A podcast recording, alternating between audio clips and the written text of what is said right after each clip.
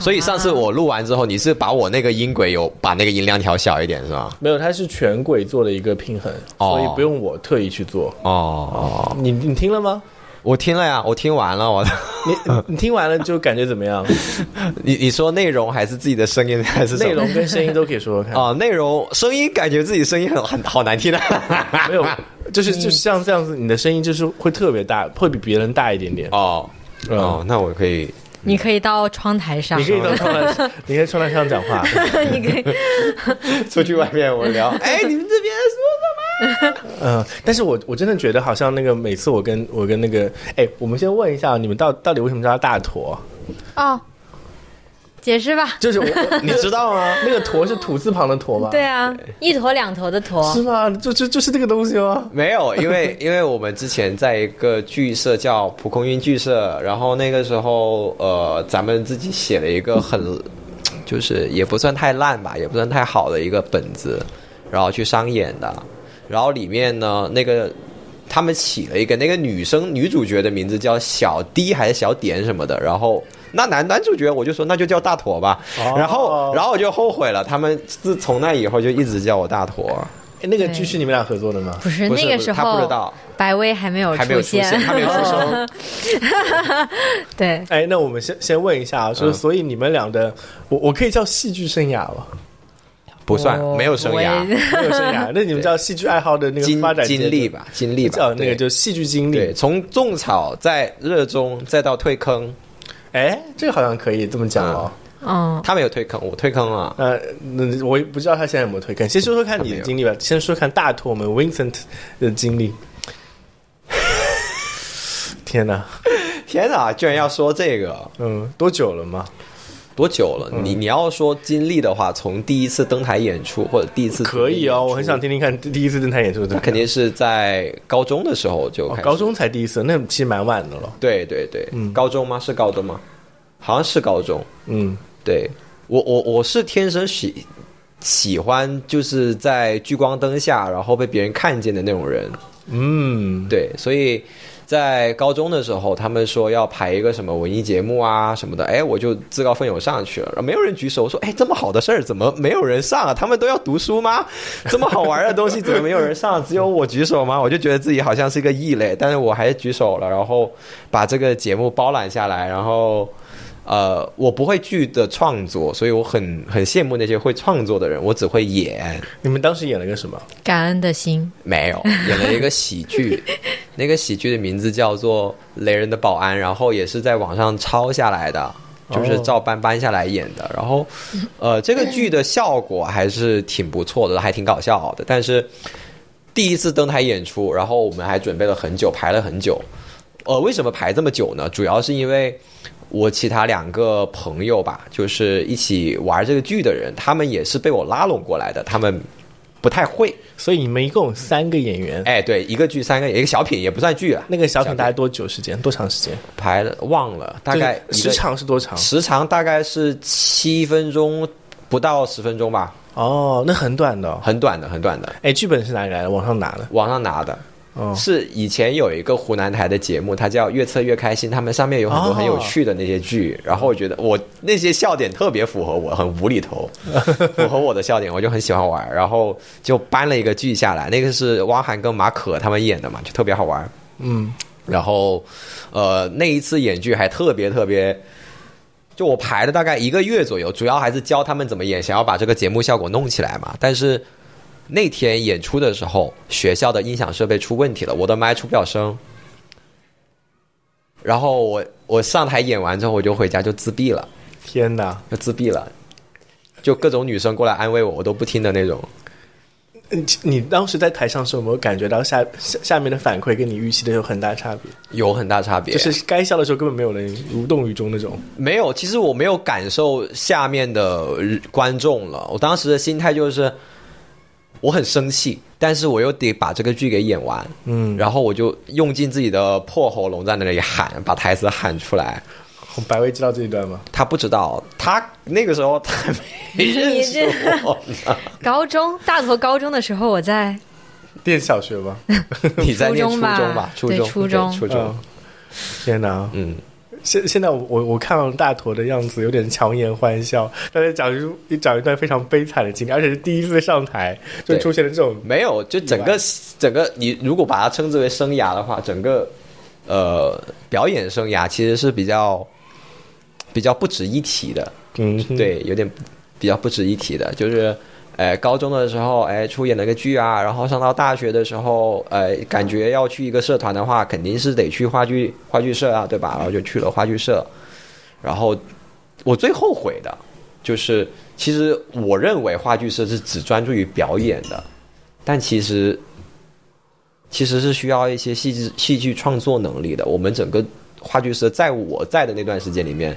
是没有人会去创作的，然后我们自己作为演员也没有心去创作，就只是一味的在模仿，所以可以说没有做出什么事情过来你们当时有专职的导演吗？啊。有专职的导演，没有，所以所有人都是演员。就是很不专业，相当不专业，因为我们是不咋样的学校嘛，所以大家在这个事情上可能也没有摸索的很清楚，没有专没有没有导演，没有编剧。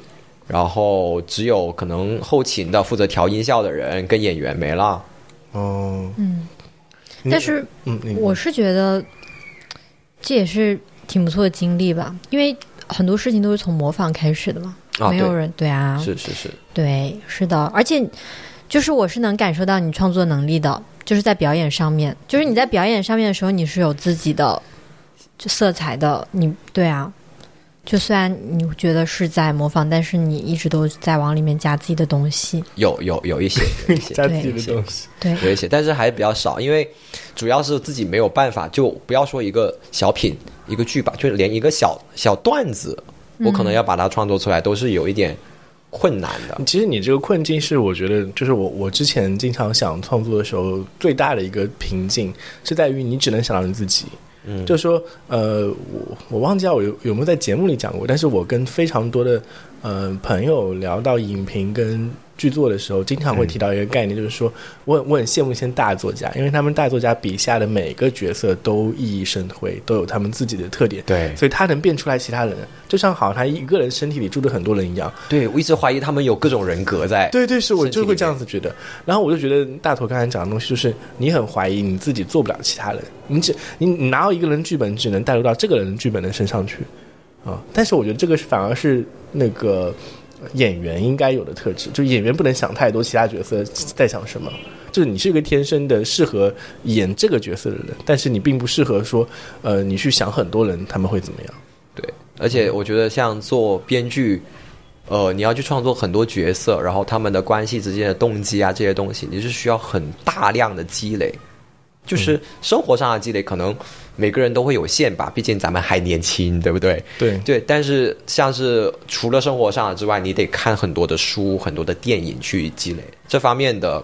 我觉得我的积累肯定是跟百威是比不上的，啊，对，他的积累会很多。啊就就那段时间，像百威还有呃，还有赵云逸啊，我感觉每次听他们聊话剧、聊戏剧的这些东西的时候，他们会聊出很多的不是他们看过的各种各种东西出来。哎呀，太谦虚了。我们现在先先这样子啊，那个就就刚才我们我们这样穿插着来讲好了。就前面前是前面其实大头讲到了自己高中时候上上台表演的一个经历，还有一些不愉快的一些一些点，然后后面又到了大学，我大体上色彩都是那种好像现在回过头来不太满意的感觉。是不太满意，嗯哎，我们问问看百威哦，就是就是就是你是怎么样开始说做一些戏剧创作？就是你的经历，从我们对应过来啊、刚才大头讲到他的起始点，还有一一段一段可能呃，就是一段没有那么没有那么印象深刻，但是在在这里面玩的一个经历吧。那你的起始点还有后面这种玩的经历是怎么样的？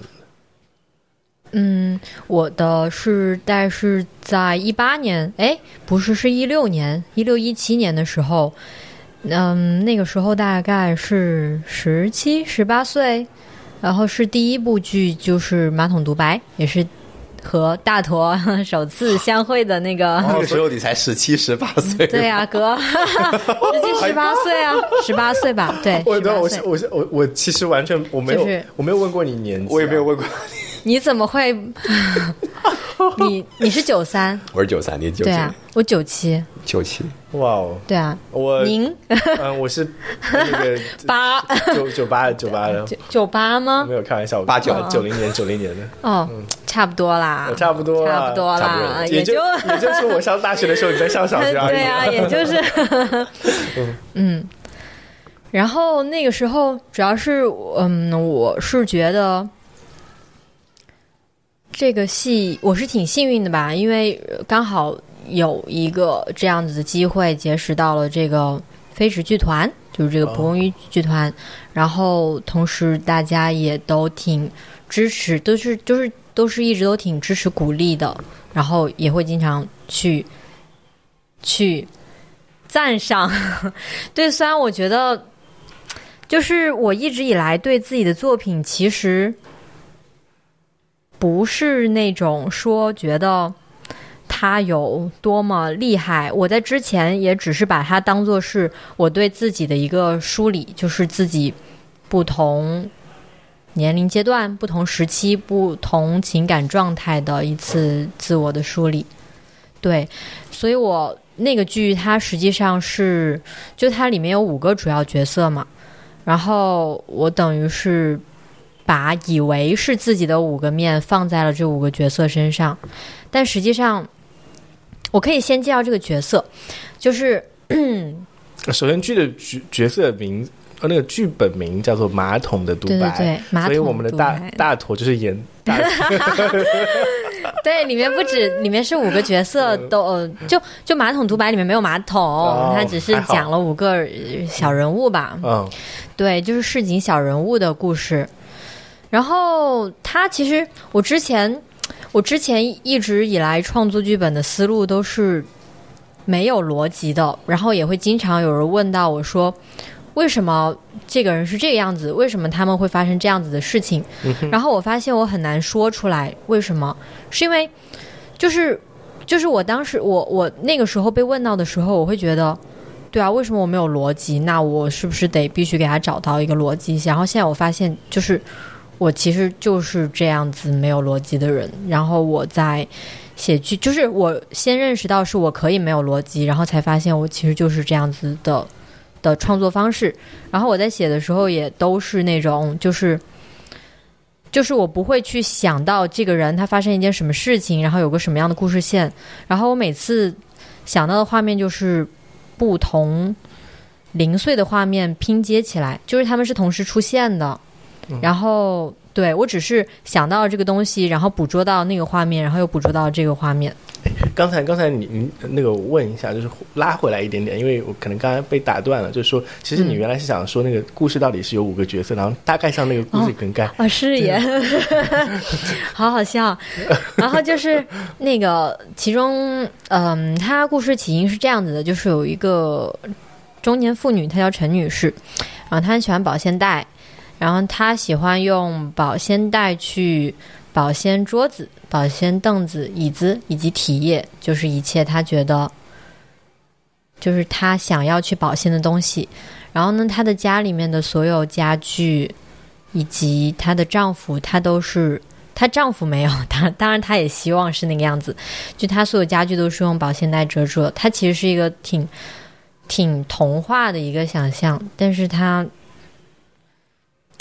她其实我在想，我当时想到他可能是代表的是这个陈女士她的一种占有控制，以及她对她对事物美好的一些幻想，就是她觉得。只要保鲜住了，那她就是把那些事物的幻想都定格在那个时刻了。嗯，对。然后呢，她的丈夫是一个宅男、社畜，然后很喜欢玩偶。对，但是她的丈夫因为知道她的她的妻子是是这个样子的状态，所以他从来不敢于去表达自己的喜好。然后，所以他把他的，就他他在他们家的阁楼里面藏了一屋子的玩偶。嗯，他这个角色的灵感其实是来自于一个日本的漫画家叫宫崎下次系的一个作品，是我很正常吧，我记得是，嗯，而里面就是有一个有一个这样子的中年男子的形象，他很喜欢玩偶。对，大概就是从这个这个，对这个人叫川，就是大概是从这个川的这个角色去延伸出来了他的老婆以及其他的角色。对，然后呢？当陈女士她发现她无法阻止这件事情，就是她发发现了她那个丈夫的阁楼里面有很多玩偶之后，然后他发现他无法阻止这件事情发生，然后所以他就雇了一个杀手去杀死她的丈夫。那个杀手是一个女杀手，她叫依依。对，然后这个女杀手她的经历是这样子的，就是她是一个兽医。但是，因为她不相信，她不相信人的感情，所以她爱上了柴，有点像狗那样子的动物。他爱上了一只柴柴，对。然后豺狼的豺，对豺狼的豺。嗯。然后他因为呃，就是当年发生一场意外，所以他的柴就意外死亡了。但他把他的柴的心脏保留了下来。然后他在执行这次这次委托任务，对委托的任务之后，他不小心杀错人了。然后他杀杀的其实是一个那个程序员，叫李大志。嗯嗯，他就把李大志拖了回家，给李大志换上了柴的心脏，心脏，对对对。然后。他换上柴，就是他帮那个程序员换上柴的心脏了之后，他以为他可以去信任这个人和这段关系，但是他发现他还是不行。对，那就是其实挺青涩的，就当时的一些。所以还有一个角色是谁？对，还有一个角色是叫小野。呃，小野是是。嗯，这个小野这个角色是通过呃，是通过依依去跟小野描述他对李大志的一个情感的变化的的的存在的一个人物的一个角色，对对对，他是一个牡蛎店的老板，因为他觉得他其就是小野，他是暗恋依依的，他和依依之前都是在同一个兽医学校上学的，她是一个女孩子，她们都是女孩子，然后。小野他一直暗恋依依，但是他嗯，他以为就是牡蛎可以，对牡蛎可以激起对人的性欲望，所以他开了一家牡蛎店。他每次都会叫依依去他的牡蛎店吃牡蛎。就是他们的所有的角色其实都是挺挺简单、挺童话的。就每个人他都是有一个自己的执念吧，然后也很。对，就也很简单，包括他们的台词和相处模式。哦，所以是你他不嗯呃哦，你继续说，你继续说。然后就是你是七十八岁的时候写的第一七十八十七十八七十八对十七十八七十八岁写的这个第一个是的，就叫马桶的独白。那我们大腿演什么？啊，我演的是配角，我演了好多呢，在那个剧里面有很多。他他一共五个角色，你那是主角，五个主角，但是有很多配角，比如说里面有蛇，嗯，呃，有那个星星，对，有星星，有还有个还有个柴吗？啥呀？有个星星，蛇跟那个哦，有个差不多吧，我忘了。就还有一个什么动物来着？我忘了，那个是。东平，哎，东平演的一个什么动物？对，然后还有一个中间有点像穿插广告的。我现在至今我不了解为什么会出现这个人，就是一个讲师，就他有点像一个脱口秀方式，又有点像成功学讲师的方式，在那边进行一个呃游离在故事之外的一个小演讲。对，然后这个部分其实白薇就是。直接放权给我，让我自己去把那那段台词给完善出来的。然后那段台词也不具有任何意义吧？对，因为他基本上没有提要求，就是要要抓人眼球。对，就是要抓人眼球，可能就插了一段这个东西。然后还演了星星，还演了一个牡蛎店的服务生。对。没了，身担重任呢，多个重任。这个剧一共多少时间？九十分钟。对对对，然后里面一共有十三个演员吧，演了好多角色，挺多角色。这个是文字量差不多要两三万字喽。哎，有一万多吧，一万两万，好像是。所以当时是什么情况下演这个剧？然后在观众是谁？嗯，我们第一次的演出是南山戏剧节吧？是第一届的南山戏剧节。第一次登台的话不是在嗯戏剧节，是好像是在一个我们在深圳的南山的两个舞台上演出过，一个是比较短的版本，对吧？哦，对，还记得吗就是南山戏剧节。戏剧节吗？对，就是第一届，就是我那个剧是排到了，好像是排到快上演了，然后有一个角色就是是怎么了？是来不了还是什么？然后大坨才出现了，大坨是后半段才加入的，所以就你现在知道你是替补了吗？啊，我是替补不是是之前没有没有认识，没有对没有机会认识到没。有约到大图的档期。对啊，大坨真的是哎呦，然后对啊，然后然后当时刚好就是星星的那个角色就交给了大坨。那个哦，我记得这部剧咱们中间还换了好多演员，嗯，对，是的。然后当时是在南山戏剧节演完了之后，好像是是我们当时的团长阮安去接到了一个邀请，是说。呃，有一个政府的惠民项目是在南山文体中心大剧院去演出，哦哦，对对对，然后我们就从那个之后开始去拍完善这整一个大戏，拍了有一年，这个后面演出了几次啊？就一次，然后后面我哪有去两次？好不好？还有莱去莱坞坞戏剧节，莱坞那个啊，那个其实算是在玩了，对，在玩儿，对，就是那个时候已经是，嗯、我是梳理完了，但是我梳理之后，同时对自己的这个剧不太不太欣赏它，所以我没有好好的重视它，所以我在在莱坞的那个时候，就是抱着玩的心态，就是没有抱着说能够就是重视大家的付出，然后去展现给谁谁谁。我感觉，嗯我感受到了，就是好像从第一次排练演出戏剧节，嗯然后到文体中心，然后到再到老莱坞，我们这一整个每一次演出的期间，都是一直在完善跟增加这个优化这个剧本的，就是白伟也在做这个事情嘛。对，然后我们一直也在一起一起把这个剧一直完善下去。可能嗯是我理解啊，白伟，你一开始写这个剧的时候，有点像你以另外一种形式发表了一个 QQ 空间的说说，或者是那种感觉。啊后后面变成一个剧之后，你对他那个要求就变高了，对不对？嗯，是有的。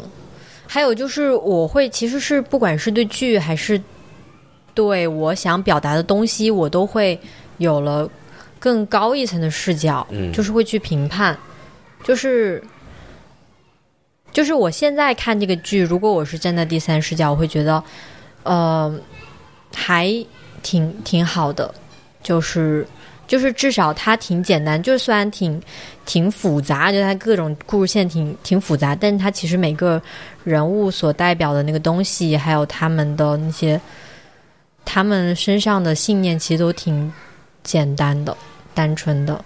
嗯，对，嗯。就在你的那个世界的设定之下，他们都是很完整的。我觉得，嗯，对，嗯。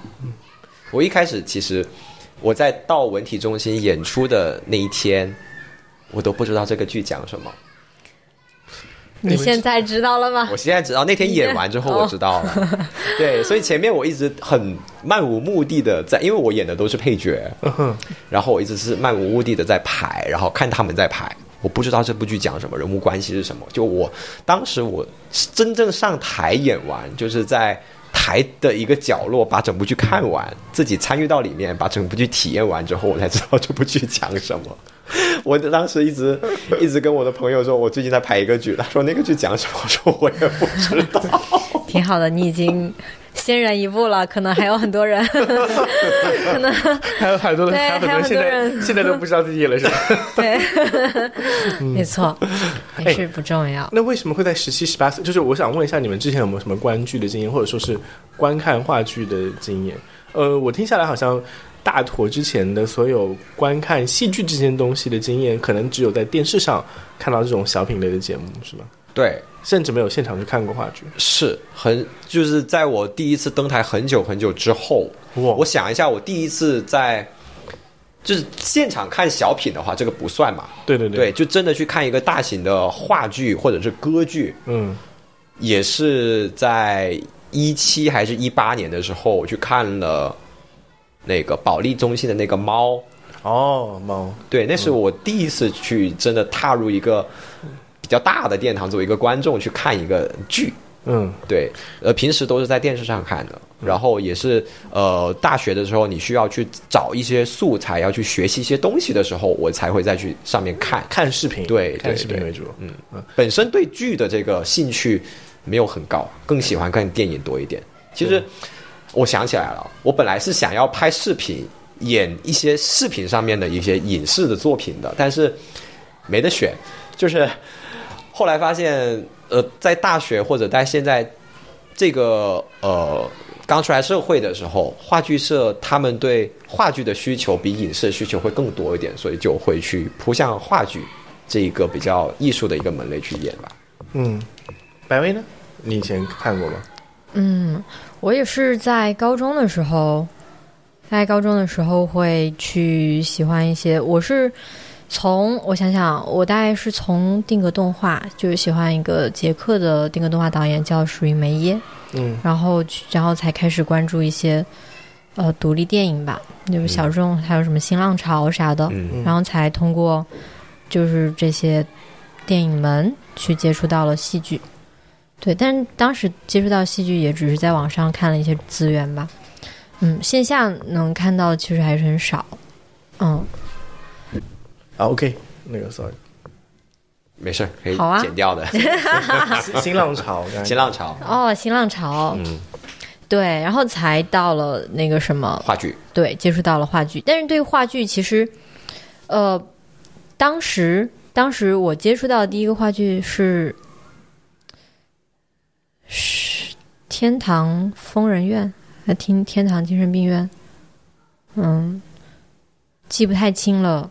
对我只我现在能记住，就是最打动我的是是在我一八年那一年，就一八年在乌镇戏剧节上面看到的一个戏剧，是墨西哥的戏，叫《路在何方》。嗯对之前的戏可能是是有在奠定一个基调吧，但是但是嗯，但是感觉更多的都是在述说和表达，然后真正就是能打动到我说戏剧。这就是为什么戏剧存在的目的是那个，就是是是来自那个路在何方？对，路在何方？嗯所以戏剧存在的目的是什么？你认为的？对对，我这这个问题我觉得很很有必要。每个人都会有一些不一样的答案。嗯，就是我当时看到的时候，是很真切的被演员身上那种质朴和纯真所打动到的。虽然他那个戏剧的舞台真的很简陋，他就是那个那个前几天前一段时间那个综艺那个戏剧那个综艺的里面的那戏个剧新生活，啊，对对对，那个戏剧新生活，他们用到那个傍湾剧场就很小，然后他那个剧其实就只有三四个演员，嗯。三个演员，然后一个弹墨西哥吉他的，然后那三个演员他就是在轮流的在独白，他就是在讲自己的故事，在讲他们的那些呃部落里面，就是他们原住民的那部落里面的一些信仰，还有他们的嗯发生的事情，但是就是就是很真诚，就你会觉得这些就是他真实在他们身上发生的，或许确实也是这样子。就是虽然感觉不是以职业剧团那种字正腔圆，然后那个样子的表演形式，但是但是能被打动到，就是全场感觉从头哭到尾。哦 抽泣成。就我我我那一场是这个样子，是因为他们的台词也很有诗意。就我能记到的印象很清晰的是，是其中一个演员他在讲关于蜂鸟，他说，嗯，他奶奶跟他说。当你看到蜂鸟的时候，就代表有一个人在想你，嗯，然后他就用手去表演那个蜂鸟，然后那个蜂鸟就是就是飞到窗前，然后飞到树叶上面，然后飞进了窗里面，然后在自己的身旁飞，然后最后飞到自己的心里，然后我就哦，全全身的鸡皮疙瘩，我到现在还记得那个画面。然后他们会讲，就是关于对呃各种自然崇拜吧，就是对树的崇拜，对对对森林、对动物、嗯。我我就在想，就是刚才你们其实，嗯，呃音频里面听不到，但刚才那个大头跟白薇有把手变成那个蜂鸟的形状，然后在周围飞，然后我脑子里就是去幻想那个画面是怎么样的，他怎么样去表演那个形式，还挺好玩。嗯，对于大头来说，戏剧意味着什么东西？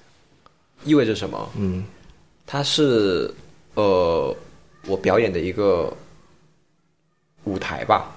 对，对我来说是一个我表演的舞台。然后一开始是这样子的，然后刚刚我自己问出这个问题的时候，我也在想，就是其实影视剧也好，呃，戏剧也好，话剧也好，那它对于我的区别在于哪里？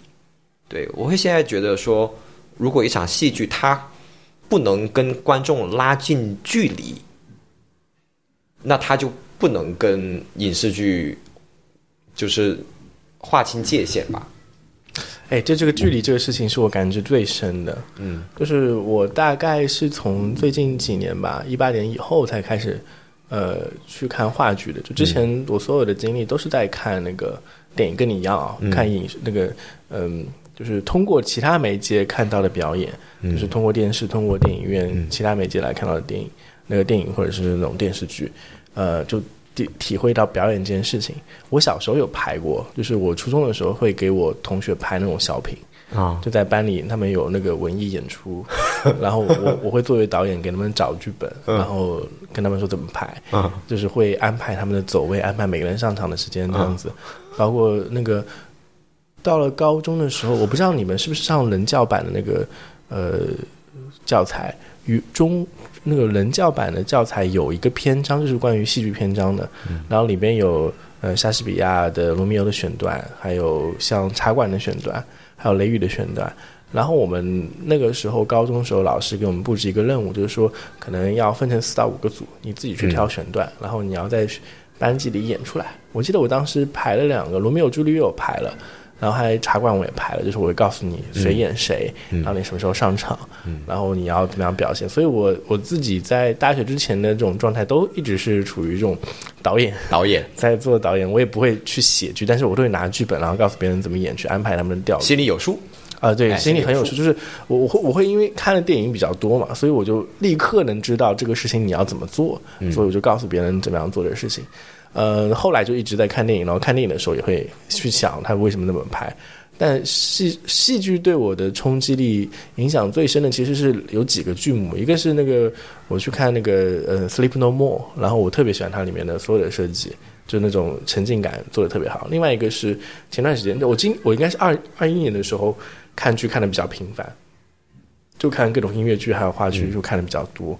呃，我有经常去在脑子里去对比话剧跟那个电影的区别。嗯，就电影的话，呃，因为它的镜头的原因，所以你的关注点是被镜头引着走的。嗯，它可以通过中景跟特写，让你的所有的注意力集中在某个演员的表情、面部表情上面。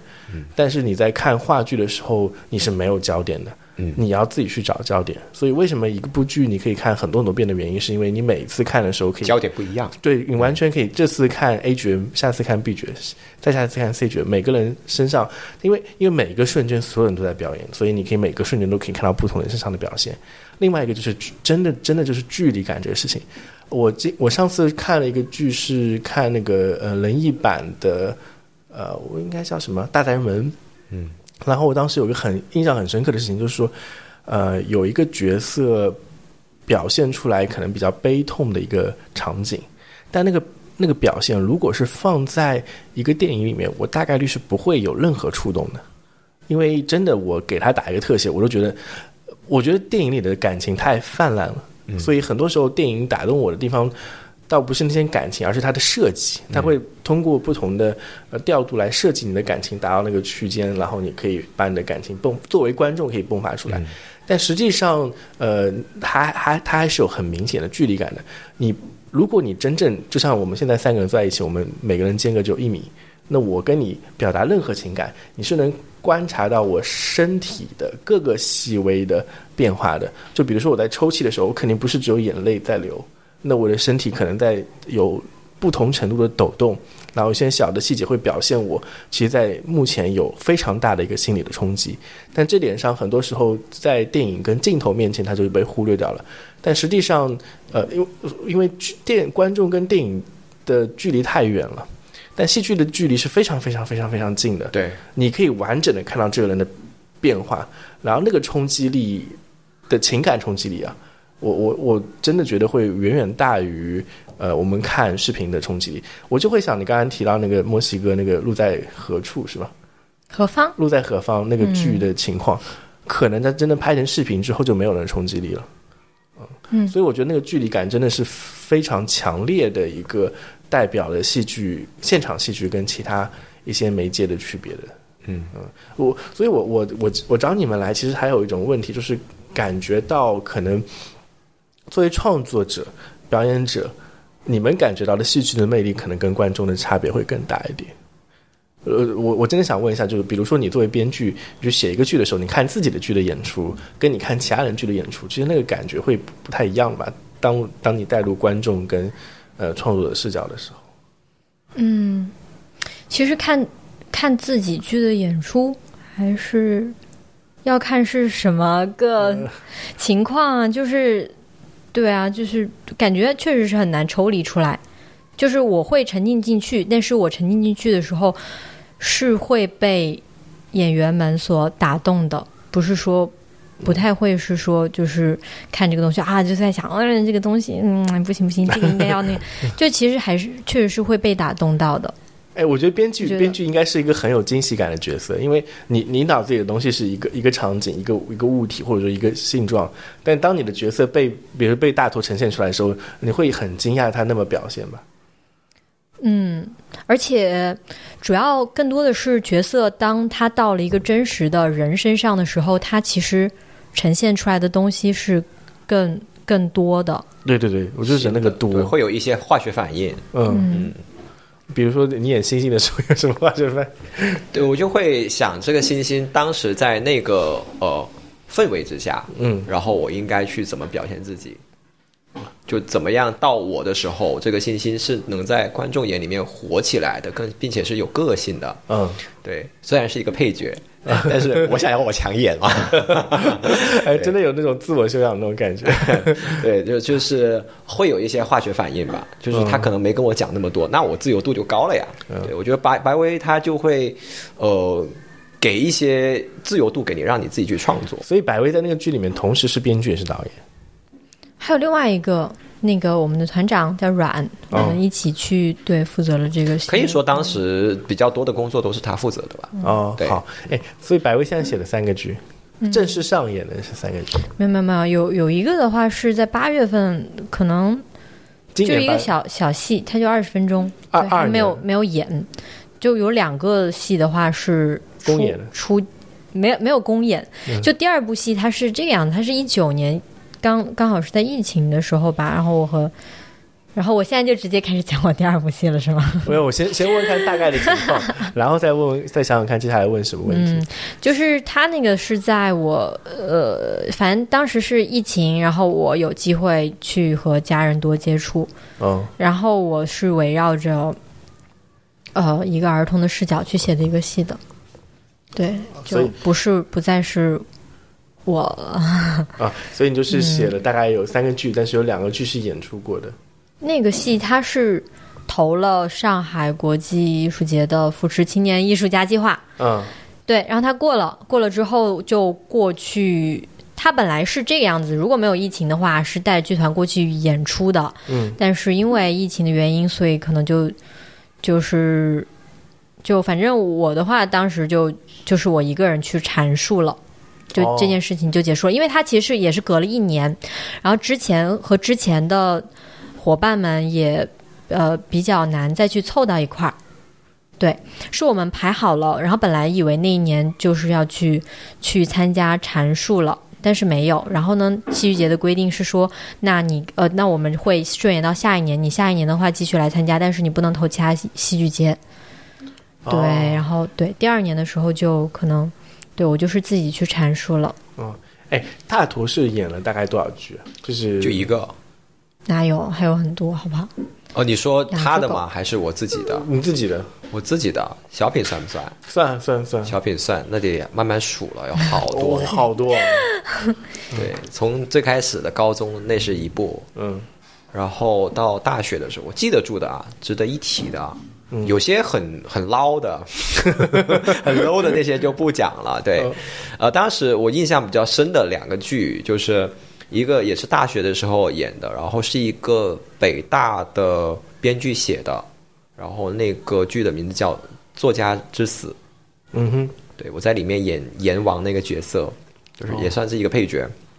对，然后呃比较大型的一个多小时的，也是大学的时候演的，是一个叫《你好，大杰》那部剧我特别喜欢。对，然后还有一部剧我也特别喜欢的，当时排了，但是因为学校方面的一些政治原因，没让我们上。哦，政治原因哦，对，啊就是就是那个礼堂大家都要用，凭什么把时间排给你？就可能呃，我们这方面可能没有跟领导打好关系嘛。哦，这方面对，然后我们把戏都排出来了，他说那个那个戏要的成本也不高，我们只需要一天的时间，就是哪怕是所有成本加起来，可能就一千多块钱，所有道具我们都能买，这很简单的一部剧，叫做《两只狗的生活》。啊，我知道了，对，就那个刘晓毅老师那个，哎，对，那个特别好玩，就是那部剧。从那部剧的时候开始，我就觉得话剧跟影视作品在我心里面是有分水岭的了。嗯，因为那部剧跟观众的互动，它自由度很好很高，特别好玩哎，你去你去现场看过吗？啊！没有，我哎呦，都是看视频。我实际上看过，我现场看过，是不是特别好玩？哎蛮有意思的。对所以我我当时看《戏剧性生活》的时候，看过那么多演员，哦，就这个人我认识，原来我看过他的剧，他常年在那地方演那个剧啊，呃，是，这也是是刘晓烨还是刘晓毅老师？常年演剧这个东西，后面我知道之后我也接受不了，所以我就退坑了。哦，对，然后后来这是大学期间的，大学期间的呃没了，然后后来出来之后，想想看啊，就来到深圳之后，接触了蒲公英话剧社，嗯然后有一起有去嗯排一个叫什么喜剧，就是把卖奶粉卖弄得像走私奶粉弄得像卖毒品一样的那种。对，这营造这个戏剧冲突，我忘记那个叫什么名字了。所以在蒲公英剧社里面，也有人不叫我大头，叫我毒枭。然后那是一部剧，然后后面就就是被称为大头那部剧，剧名我也忘了，也是一个商演来的。嗯，虽然挺用心去创作的嘛，但是在我心里面也不算是一部特别优秀的剧。就值得一提的，就后面跟百威合作的《马桶独白》了。哦，嗯，你会把马桶独白放的挺高一点，呃，不是，也不算最高吧，就是它是 top 几吧。就是我演过的剧里面，会觉得，嗯呃，无论是在演剧的这个排练经历，或者是跟你排剧的人，还是这部剧的呃意义程度，都会在我心里面排的 top 几的。那你要说大概谁是第一、第二，我没有排过。哦，我知道，我知道。对，那后来你还跟百威有合作吗？有尝试合作，比如说他的第二部剧的时候，我有去面试，哦，但是被刷下来了。就是我我因为我我也是因为我没有在合作的过程中，我没有去演剧的过程中，我中间是断的。嗯嗯，我只只是有剧让我演的时候，我才是有那个动力去让我做这个事情。你要说我每天自己在家里面，我没有剧演，然后我在家里面早上起来练台词，练啥的，去多看剧、学习表演，这个事情我做不到。嗯我得有一个很正向的反馈推动力，让我去做这个事情。所以我当时我去他第二个剧的时候，我中间隔了很长一段时间没有去想思考表演这个东西，然后当时的表演表现可能不是特别的有趣、很好的话，然后当时就被也不是百位把我刷下来了，我刚 我刚想问你是不是他肯定不好意思把我刷下来。哎、对，是他的另外一个合作伙伴，也是一个很有想法的一个，他是导演嘛，当时是对对他觉得我不太合适，所以当时就没有参演了。嗯还有第三部剧的时候，就就是最近的那一部，然后他叫我去演，我发现我已经没有办法点燃就是对戏剧的一个火焰了。嗯哼，对，所以当时我就直直言跟他讲说，我退坑了，我已经玩不了这个东西了。就是他给我的角色，在我心里面已经没有办法产生化学反应了。我现在是一个就是惰性惰性物质，没有办法产生化学反应。然后我就跟他说，我我做不了这个事儿了，然后就跟他道了个歉，然后就溜了。啊，蛮可惜的，因为我我跟他接触是在那个演讲俱乐部里面，然后他给我们的感觉就是他表现力非常的强，然后在舞台上是有一种自如的感，就是他非常喜欢在舞台上表现挥洒，对挥洒，然后非常的自然。因为我们那个其实说实话，这个俱乐部是非常初级的俱乐部，所以很多人对于舞台或者面对很多观众的时候是有恐惧感的，他身上完全没有这一点。然后我记得我们我们其实合作过，算是合作过剧的哦。哪个剧啊？然后那个让你演那个海盗海盗船长。哦哦，那哎，个你都知道海盗船长？对啊 你，怎么知道？好我啊，你怎么知道？难道不是？哦，那是一可跟我说的吧？哦应该一可跟你说的可能一可跟你说的。嗯，是就我因为我觉得很好玩印象越野的那个。对对是的，是的，因为我只跟他讲讲了非常非常少的信息内容，对不对？然后你完全自由发挥，我只跟你讲了 key point 是什么什么样的。我原来是说要给他写一个单词，但是后面太忙没有时间写，就完全交给他自由发挥，但是发挥的很棒，很强的大坨，是自由还那个可强了那。行吧，就是符合你的预期，但是不符合我的预期。对就我回头看，如果你把这个东西录像录下来的话，你会觉得不不开心我会把我自己的那一段跳过，嗯也不会不开心，我会跳过，因为我看到我怕自己尴尬，哦。对。大家大家对那段的反馈特别好，是吗？就那个是整场，就是我我说实话，我对我对于晚上的那东西是整个，就我自己很 frustrated，就是很不爽。啊呃因为呃技术原因的原因啊，哦。技术原因，因为现场很音效的问题，嗯，但你你是把那个场给 hold 住了，然后我还特别感谢荣幸，荣幸。对，呃，白薇应该感觉一样，就他其实那个临场表现的那个能力非常的强，嗯，嗯，所以一个人饰演很多很多配角是没有大的问题的。对配角还挺简单的，我觉得饰演配角那个心态是很舒服的。嗯最主要是配不配角没有关系，最主要是这个角色跟你有化学反应的时候，你觉得你想去把这个角色完善也好，你想要把它重新活一次也好，就是有这种化学反应在的话，你就会把这个整个表演的过程变成一个很享受的过程。嗯你在琢磨的过程是很享受的。因为当时你琢磨的过程，你会想想，哎，这个感觉在台上的反应很好，然后你真的站到台上的时候，反应真的还不错。甚至你站到台上的时候，有些你没有意料到的观众的反应，也会让你很惊喜。这就是我作为一个演员的时候，我能接受到了很多的正反馈然后这个方向。听听下来，这个真的很很有趣的一个嗯事情。哎、我想问一下你，你那个编剧在一旁，其实你的主要创作者、主要创作者看到你的剧在演出的时候，你看到台下观众的反馈的时候，你会不会很开心？反应？哎、就比举个例子啊，这个地方我写了，我就想让他们哭了，他们真的哭了，哦，太棒了，这样子感觉。你没写过哭戏吧？这倒应该没有这倒你没写过哭戏倒没有，吧对对对，嗯 就是之前写东西的台词都其实都挺文学性的，没有太、太细腻，没有太生活化。我刚刚是在想大坨说的那些，就是他对他对自自己的一个梳理，我是觉得你你是很适合即兴的，你身上就是你你没有意识到自己是一个创作者，是因为你没有把即兴当做是一个创作，但是我发现你很对你很擅长即兴，哦，对对，我只是想了一下，嗯，对。好像是这样这东。西，对啊，对对对，就是你不用，就什么弃坑，嗯就坑它，它不一定是个坑嘛，哦这只是一直你身上以来的东西，你如果觉得就有有必要用的时候，就可能会用得到。比如说，啊我其实没有把那个当时格鲁比给我的那个呃大耳给我的那个船长那个角色当是一个演出，但是他其实也有。就是不知不觉有创作的成分在里面，对我能理解这个点。我我给你非常大的创作空间的啊对吧？我只是给你讲了背景故事，然后给您大致上参考。对对对我甚至觉得你没有时间看完那个《加勒比海盗》第三部，就是我当时跟他讲，你要可能要按照那个那个定义，就是那个角色有个模板，你按照那个模板演，他没有按照那个模板演，但是他表现很好。我我我是感觉可能，嗯，大头给我的感觉，他是一个还蛮 sensitive 的人，就是他对于正反馈这件事情会比较在意。就跟孩子一样嘛，啊，对，真的很孩子气，跟孩子一样，所以我喜欢玩游戏啊。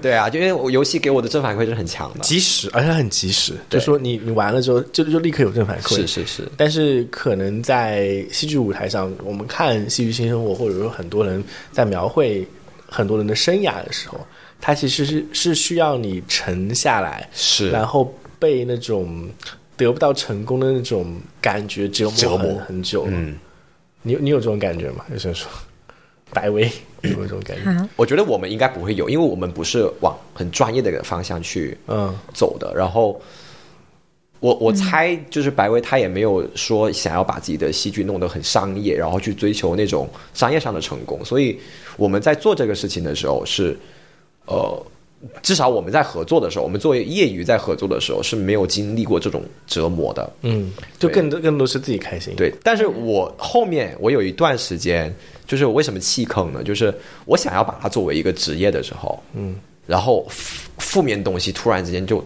多了、大了。比如说，你作为一个演员，你没有选择权，这个是这个事情你跟我讲过。对，再再优秀的演员你也没有选择权，何况是我这种非科班出身的，这是一点。然后，呃，第二的话，如果你要演话剧，那它很没市场；那你要演影视剧，谁挑你呀？对吧？烂片都不一定挑你，你 你怎么指望好评去挑你呢？所以当时就怎么白日梦七日游吧，去了一趟北京，然后呃，刚好也是机缘巧合，当时跟一个嗯上戏的毕业生，在我眼里他还挺优秀的，但是他过得很苦，他也很勤劳，他天天拿着自己的简历去各个烂片也好，好片也好，但是我们不知道嘛。但你能说，就是在这个整个影视圈的大环境之下呢，可能有百分之九十，可能这个都是保保守数字，就都是烂片。他不管什么片都投简历，没有任何回信的，就是它是一个大海捞针的一个过程。你捞不捞得到不知道，你捞到这个针有什么价值你也不知道。所以我就觉得这种不确定性会让我立刻就不想做这个事情，把它当成一个专业了。这就是我所谓的弃坑。但你就说，如果白薇突然之间有一天找到我，他说：“嗯，我现在又有一个剧，又想找你演。”我第一不好意思拒拒绝，第二我又很好奇想看一下，就万一这个角色他跟我还是挺有化学反应的话然后我有时间的话，哪怕能抽出来一点时间的话，我也会投进去继续去玩。但你要说把这个东西当成呃职业去做的话，那这方面的坑是真的弃了。但如果说对表演还有没有兴趣，那我告诉你肯定还是有的。哎，我想问一下白薇，你知道他那个七日游的故事吗？知道知道，哦，知道。因为当时我也在北京工作，然后就。对，和他一起爬了一次长城，哦，对，重振雄我我当时。第一次听到这个故事的时候，就是当时是呃大坨去北京应聘，呃这面试哪个剧团啊？是孟京辉还是赖声川？孟京辉的剧团，孟京辉，这我当时这第一反应是哇塞，这起点好高哦！就是好像一一开始就到了，好像可能是国内话剧社对于要求最高的一个剧团的面试。那个时候没想过，就是真真的没想那个时候就真的是很白日做梦的一个阶段，没有去了解过市场啊、需求啊，然后你能赚多少钱，就是一股脑往前冲，也不知道自己的什么水平。但我到那个面试的团的时候，嗯。我可能开始还没有到五秒钟，我就被喊停，啊，他没喊停，他说好，好，然后意思就是停，你知道吗？第一次面，我当时懵的出来，然后然后跟白薇联系说，我我心态炸了，我怎么五秒钟不到我就被刷了呀？然后那天晚上回去想了一想，觉得不对，不应该这样，我觉得肯定是有什么误会。然后第二天再去试一下，也是五秒钟再小刷下来，就同一个地方我面试了两次，第一天、第二天全面试两次，都是五秒钟被刷下来的。就他们，你不知道他们标准是什么，他们可能就找那一份感觉，然后你也不知道自己错在哪儿。啊，当然这不是最关键弃坑的原因，最关键弃坑原因刚刚已经讲了，就是因为有对，对但是对当时就是被折磨到了，嗯就可能被被打击到了。作为业余的时候，其实哎，我自己玩的还挺开心的。但是真的要把它进行怎么说？你要对这个事情负责的时候，嗯，就是作为一个成年人去负责的时候，压力还挺大的。对，因为我当时听这个故事的时候，我有几个点就是会觉得，嗯。还蛮超出我认知的。就第一件事情是你的起点真的选的非常的高啊我甚至我今天都还想问你一下，你知道你可能选了国内可能最难进的这种这种这种剧团？我知道呀，知道呀，就是当时我也没想过要立刻进去，就是去摸摸底嘛。哇但是万一万一进去了呢？但也有我有幻想过，有幻想过，但是没有就是说我的预期一定是要进去的，就是去看一看，嗯，了解一下到底是你你当时有跟你一起面试的那种那些其他的面试人员聊过吗？或者是你你会感觉到他们的状态跟你的差状态之间的差别吗？有聊过，嗯。有聊过，就是呃，当时坐在我上下左右的人，然后现在还记得住名字有加微信的有一个女生，然后她是做播音主持的，哦，对，然后他的台词功力啊，各种方面都会比我专业强很多，就是他已经是一个非常，呃，已经一个成型的演员了。对，对我来说是一个成型的演员，但我还不是。当然也有，因为孟京辉当时他招人的时候，他是没有门槛的，所有人都可以去。嗯，所有人都可以去，然后就会给我这种人一点幻想，也也去了，然后也有其他人也跟我有一样幻想的，甚至幻想比我还严重的那种人都有，哦，对，就是会参差不齐。当然，我只是上下左右的人聊了一聊，但其他更多的人没有。你你是你是那种会给人感觉有天赋的类型。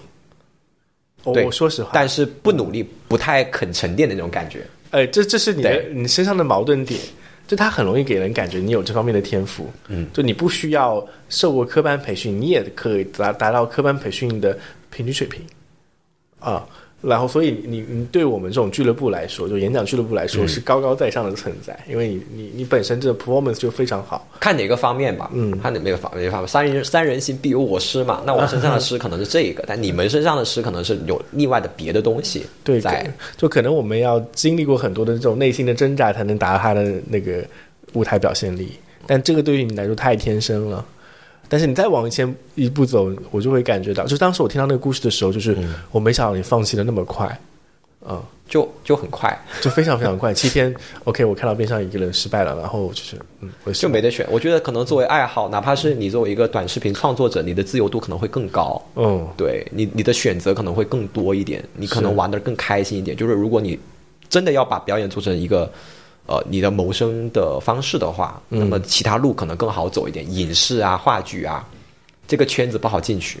哦，真的有这种感觉。你对知道现在脱口秀谁都可以上，对啊，脱口秀谁都可以上，每个人都可以讲五分钟的脱口秀嘛。真的，真的，我看脱口秀有一些圈子的朋友，就是嗯，好，嗯，真的也可以上啊，太棒了，这个圈子真开放，这种感觉，白薇有没有想过要去做就比较专业的东西。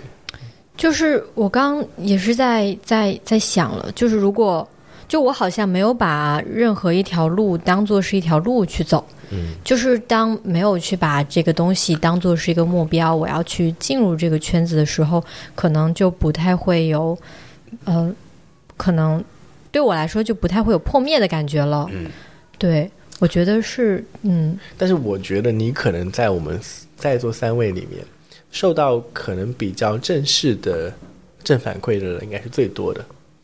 我有这种感觉，因为你做的两部剧，大体上我能想象啊，应该周围人给你的呃正反馈，或者说觉得你很棒，觉得你很有很有很有泰 talent 这种感觉，应该是最多的吧？会有吗其实？我有给到我有给到过你吗？你有给到过他吗？有啊有啊？肯定有，刚才刚才就有。我我在我我在问他有没有感受到而已，我肯定有给到过他。对啊，而且就是可能就是你你跟我讲你是十七八岁写那个剧的时候，一一个半小时的剧，对十七八岁写，然后你要去嗯去把这个里面的故事串起来，就是你甚至会给我一种感觉，就是最早你在介绍你的第一部剧《那个马桶的独白》的时候，你说你可能不会去想里面的人物的逻辑是什么，但实际上他是有天赋去写这个逻辑的。嗯，你你懂我意思吧？就是很多的创作并不需要真正所谓的现实逻辑摆进去。但是要有自己的那一套，对对对，他的那个世界观是自洽的、一体的，是的，不会让人割裂的。对哪怕是这么童话的东西，嗯，都能通过呃多少时间的沉淀，让观众去相信他。因为他的信息量给的很少，反而是能相信就会相信。对你，你会营造一个让人相信的世界。我可以这么讲，就比如说你刚才跟我讲，呃，那个嗯独白的时候，就是马桶独白的时候，那五个角色，虽然每个人都像变态小说里的 变态作品里，都有各种癖好，本来你的你的你的来源就是一个、呃、比较日式的呃漫画漫比较偏那种嗯有点有点很很台那种感觉。对。我可以这么讲吧？它它里面是就是确实是一些呃，都写的都是一些比较边缘的小人物，嗯，但是它它里面的情感就是很细腻的，但是它也是嗯不太会是有一个现实逻辑，对，嗯，然后我就会很很经常的被这种情感去吸引到。会共共情到是吧？对，哎，对我刚刚就突然想到说那个关于电影和戏剧，就我刚刚一直在想啊，为什么戏剧没有？我只是我真的是刚刚突然才想到说，那戏剧它为什么会有这么强的感染力？可能是因为能量，就是这个哦东西。呃，你你你用你用是，当我们讲到距离的时候，你用能量去讲这件事情是一样的。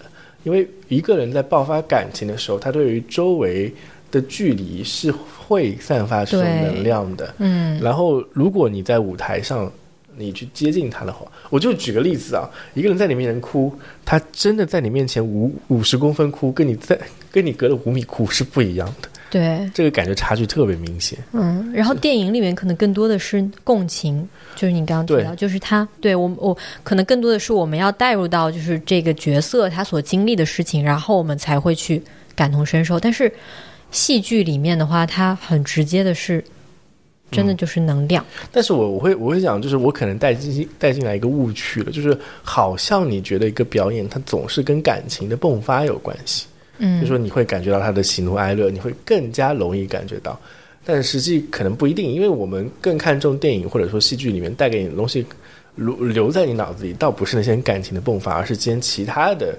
呃那种设计感，就或者说你能拿走的东西是能让你脑子里想一想。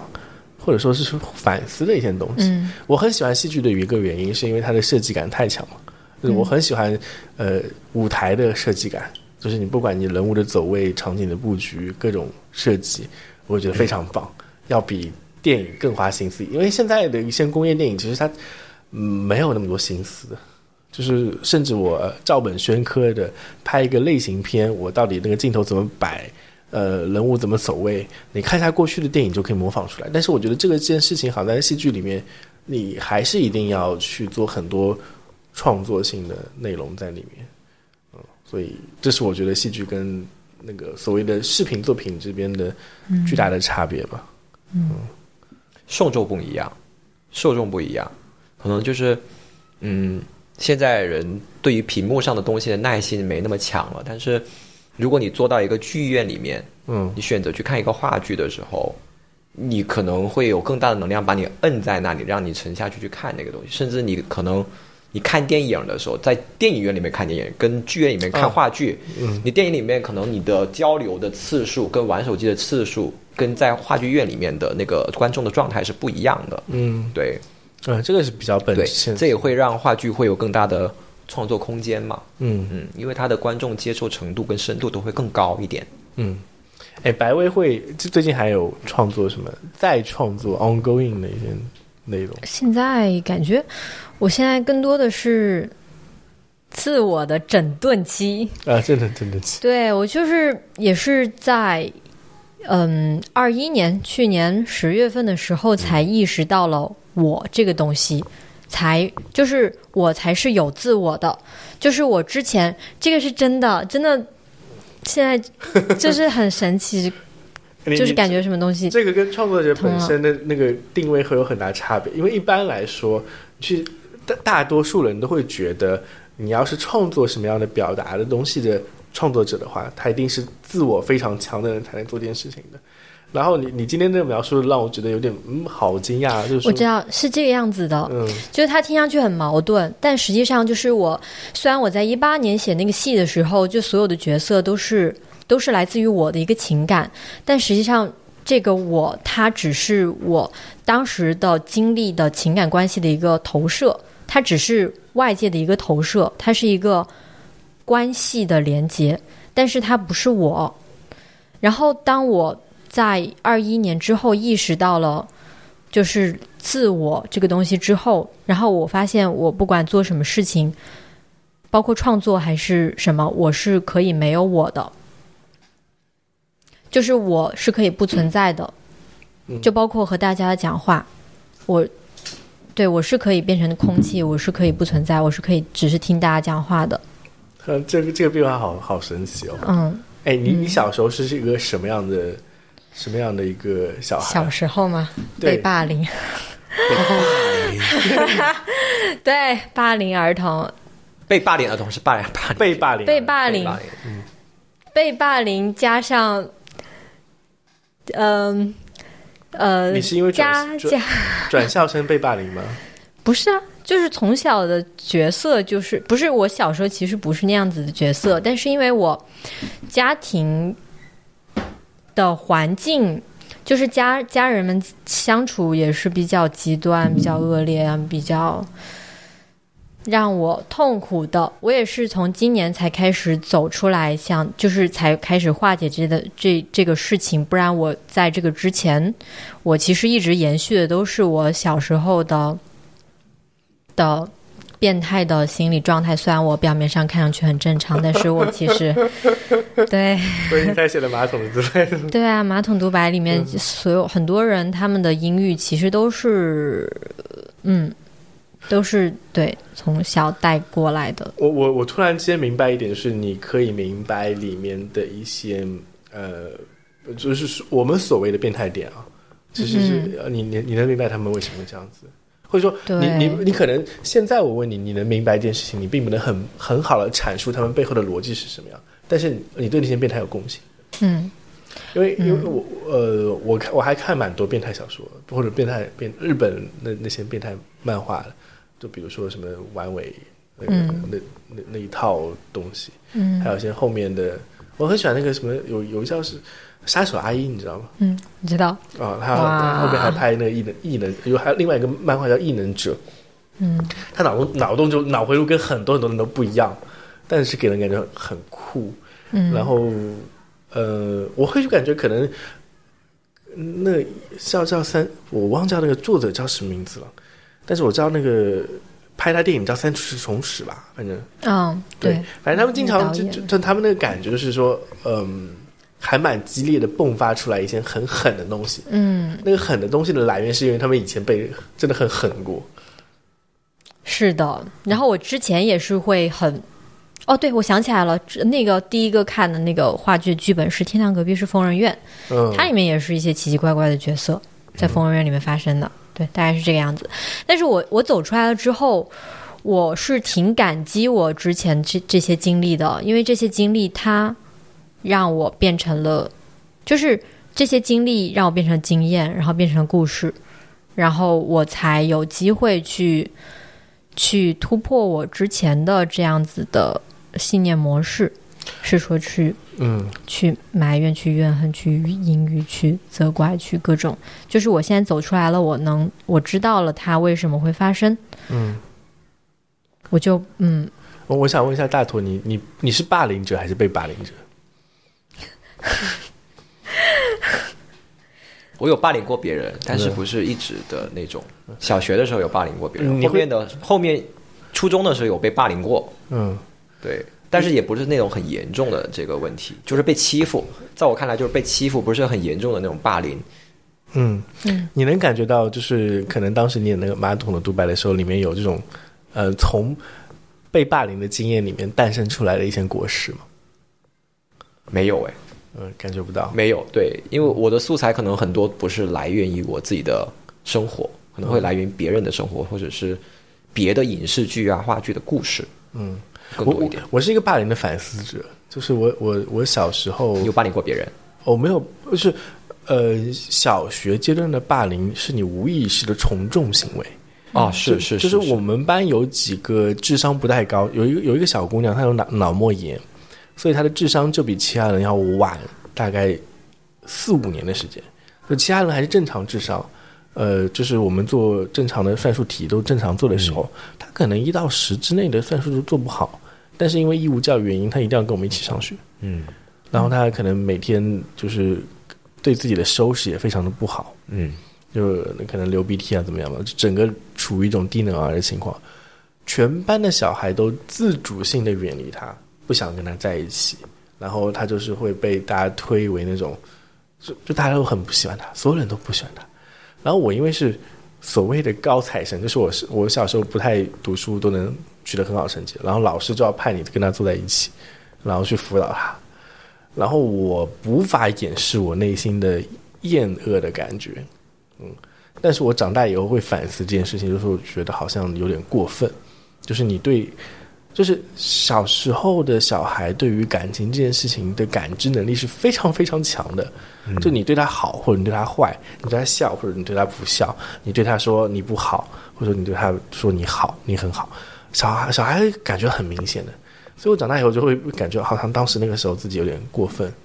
呃，我我初中的时候有其实有被有被类似于被霸凌过，但是我是一个很矛盾的，我霸凌别人也会霸被霸凌。就是无意识的都是，就就小时候小孩都很可恶啊，你知道吗？对对对我给你举个例子吧，嗯你你听，可能那个百威作为女生就立刻知道这件事情的严重性是什么样的。我们会有几个男生一起在私私底下八卦全班最丑的女生是谁？哦，这个其实我还好，哦，你还好。呃你还还有不太好的事情是，有一个男生就跟那个女生讲了，你被我们评审了全班最丑的女生。哦，我这这种东西，我觉得我小时候很多都是站在一个男孩子的视角去。其实我我是也是近几年我才了解到，就是才接触到女性主义这个东西，然后我才发现我之前一直都是活在一个男性视角男性意识里面，并且把自己男性化的一个嗯，女孩子。我从小就会就会被其他人当成是什么王子骑士，虽然我会被欺负，哦天哪！就是女生对我的欺负，就是就其实其实就还好，就是就是挠嘛挠嘛，然后撒娇嘛，但打你嘛啥的，就是就是那种，这叫还好，就是这还真的还好，那真的还好。就是这个是小学的，啊就初中的话，可能就不是那种什么王子骑士了。这个小学的，对啊，大概就是这个样子。哇哦，就对，然后 你知道你你让我想到一个朋友，那个朋友可能我我能想象他得到的霸凌的情况是，他在初高中的时候会被全班同学认为是小偷，然后所有人都不愿意接触他，然后会。嗯，很各种方面抹黑他，就是他其实没有长那么丑，或者说身材没有那么不好，但所有人见到他的时候都会说他是恐龙，或者说说他是肥婆。嗯然后小孩子就会觉得，那我就是这样子，然后就不太愿意跟别人交流。但是后来他身上迸发出来的能量比其他人多得多得多，嗯有点不服的感觉。就是我有一个学，就是对我很好的一个姐姐，她大家都一直说她是恐龙，觉得她长得很丑，但她后来的整个发展会比其他人好很多，因为她真的不服啊，就觉得自己没有那样子。她确实没有那样子，但我不知道为什么，就是小孩子这种从众心理会让所有人都一起去诋毁某个人，就觉得那样子很好玩，蛮神奇的。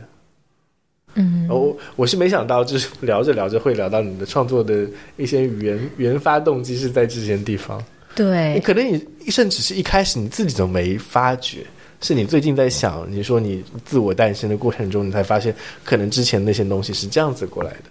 嗯，其实是这个样子。我刚刚想了一下，这个霸凌也不是说有各种污蔑啊，或者是诋毁啥的，它更多的是来自于，因为我在我这样子的成长家庭嗯太久了，所以我的脾气会很好。我对一些更就是一些恶语或者是一些呃强迫的东西，我会。就是我会很自然接受，我会觉得这个东西没什么关系，我不太会生气，就我脾气很好，然后我也会很擅长去帮助别人，我也不懂去拒绝，因为是因为我我害怕被边缘化，因为我在就是在家里面经常会受到这样的情绪，所以我希望能在外面得到更多的关爱嘛，所以我会希望能够去不被别人给呃，就是对啊，就是就是不会去拒绝喽，后能够融入到其他人喽，然后大家就会嗯嗯由此就是对嗯越来越嗯得寸进尺是这样子的，嗯，嗯，嗯。大头有什么感觉？我们讲到这些东西的时候，我觉得你你刚才听的还蛮入迷的，你在想什么？我在想，因为“霸凌”这个词在就是在我成年甚至大学毕业之后，我才你都不知道之前有这个事情，对我就是大概你会被欺负，嗯你会去欺负别人，嗯然后你可以在学校里面跟那些社会上，呃，混的比较那种的同学打好关系。比如说我当英语课代表，哦，原来你小时候，然后他小测没过，嗯，然后老师罚他抄东西，权利在我手里面，你不用抄了。你不用抄了，你以后你照我就可以了。对，就是像这种，像这种，当然可能也没有实际上的什么打架呀，干嘛没有。对，就是你小孩子，可能你有时候受到欺负的时候，你你咽不下这口气，你就想打回去。我可能是那种比较暴躁的人，嗯比较暴躁的人，就是想着我必须要有反抗的手段，但是我也不想去惹别人。别人惹到我的时候，我就会想去怎么反抗。然后，如果别人真的叫人来打的时候，我又没人可以叫。嗯，对，这是这是这这个状态，其实是大多数男生在初高中会经历的状态。我跟你很像的，嗯我我一群死党，所以他妈搞我搞死我，就 这种这种。嗯，但是我会我会我去想啊，就这样子，就是我们嗯、呃经历到的这种情感生活，跟所谓的比较边缘的小孩子经历到情感生活，那个差距好大，就他们真的很孤独。真的被嗯排挤到那个小角落里去，大家都不跟他玩，这样子。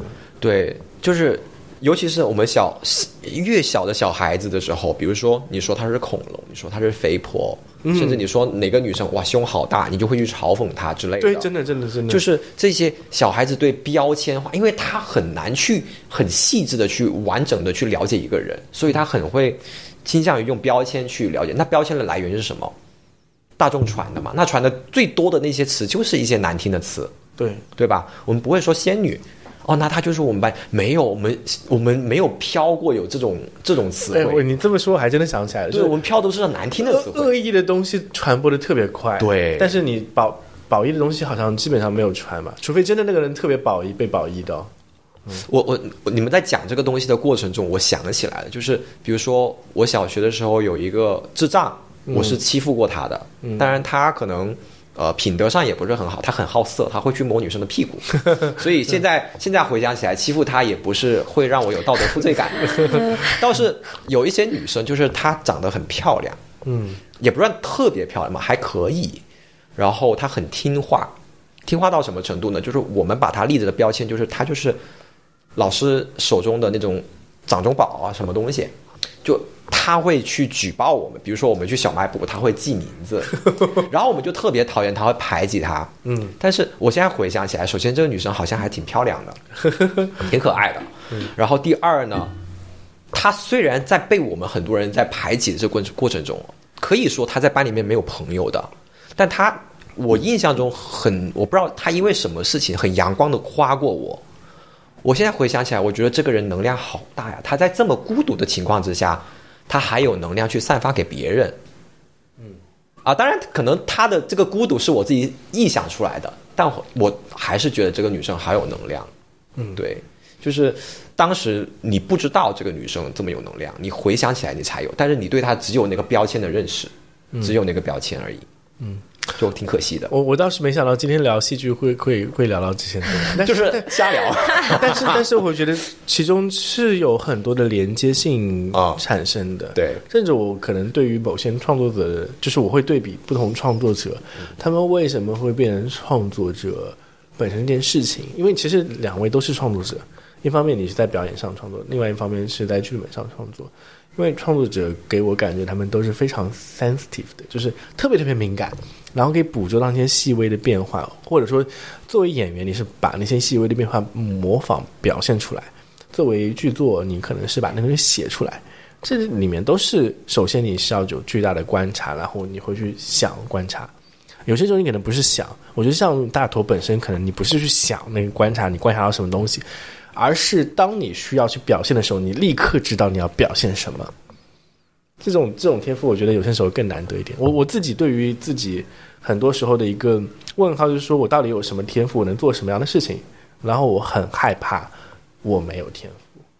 我不知道那个百威，你周围有没有这种朋友？我大概率我觉得可能，如果你们在创作圈里面是会看到这种例子的，就他们有野心，或者说看到一些伟大作品之后，自己想做一个伟大作品，但是只要他们一尝试，就发现那个距离特别的大，做不到，然后就会退出，然后就会害怕。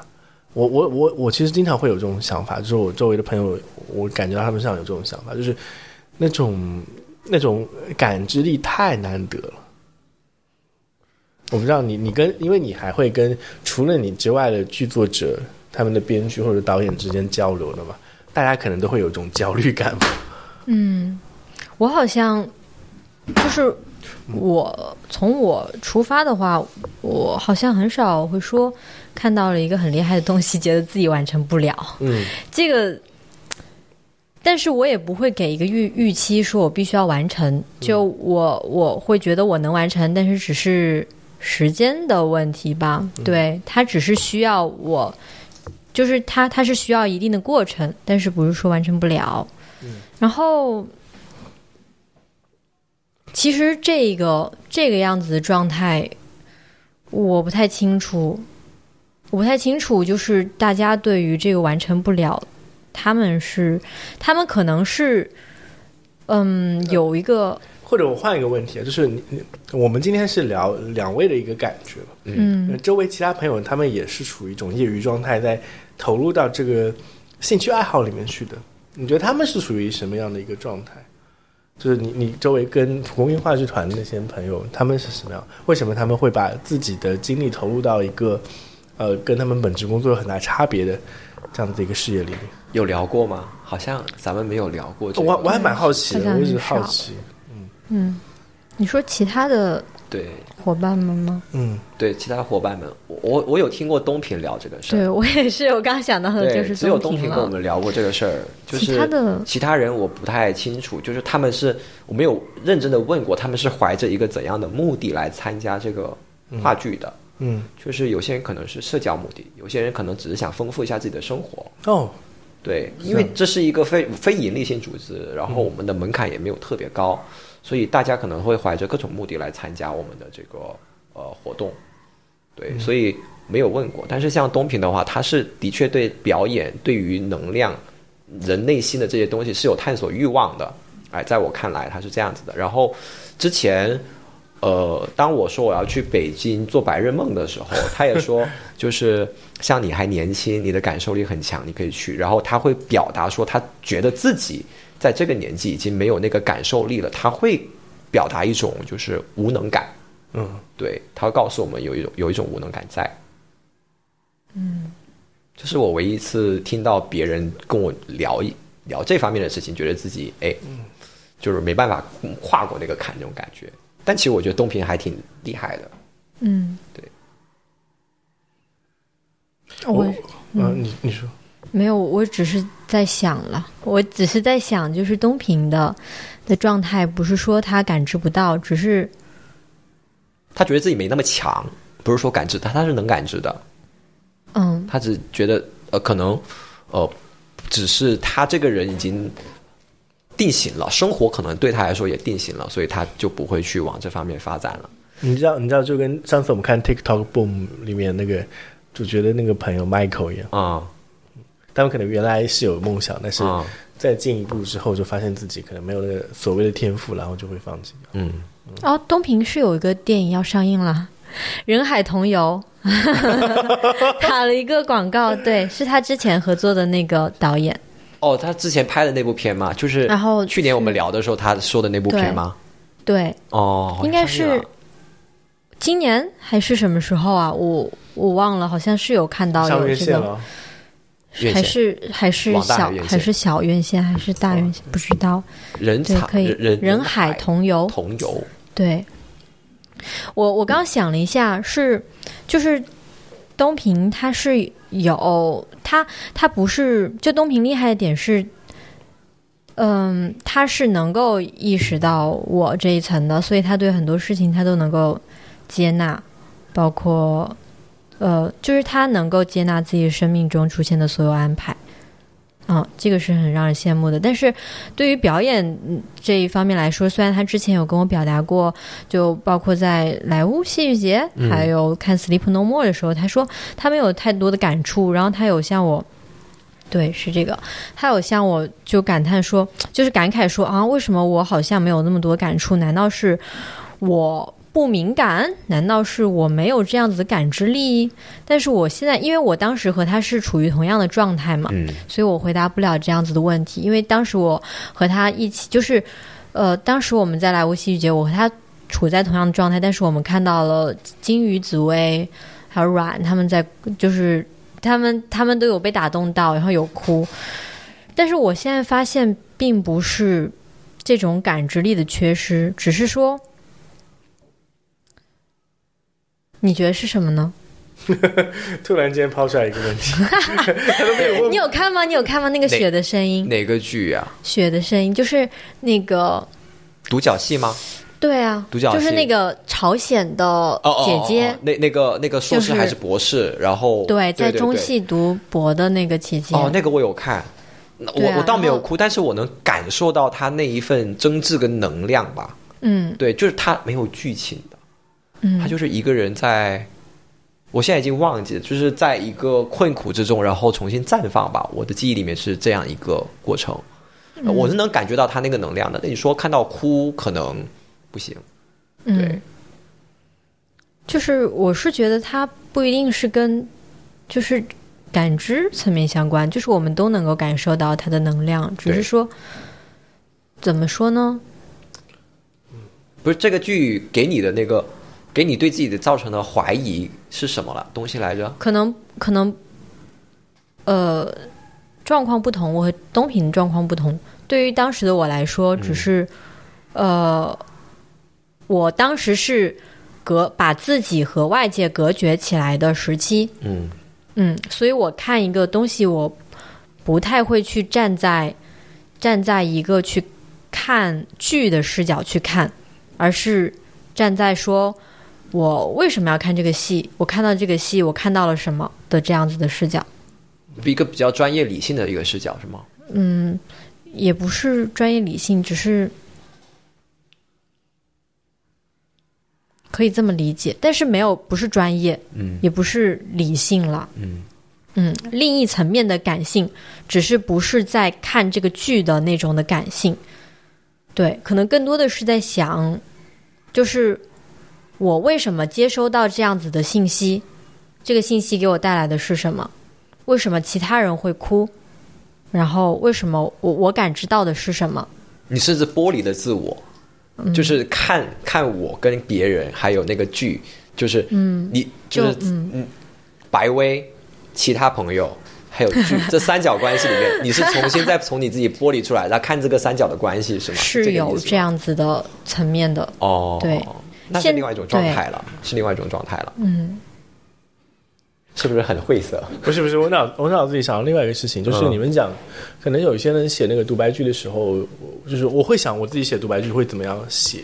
就其实可能二一年我身上发生的事情特别多，嗯，有些时候我经常想，就是我把二一年某些片段拿出来拍个电影，很简单的一个事情，因为因为那个戏剧冲突或者说是那种冲击感还很大的。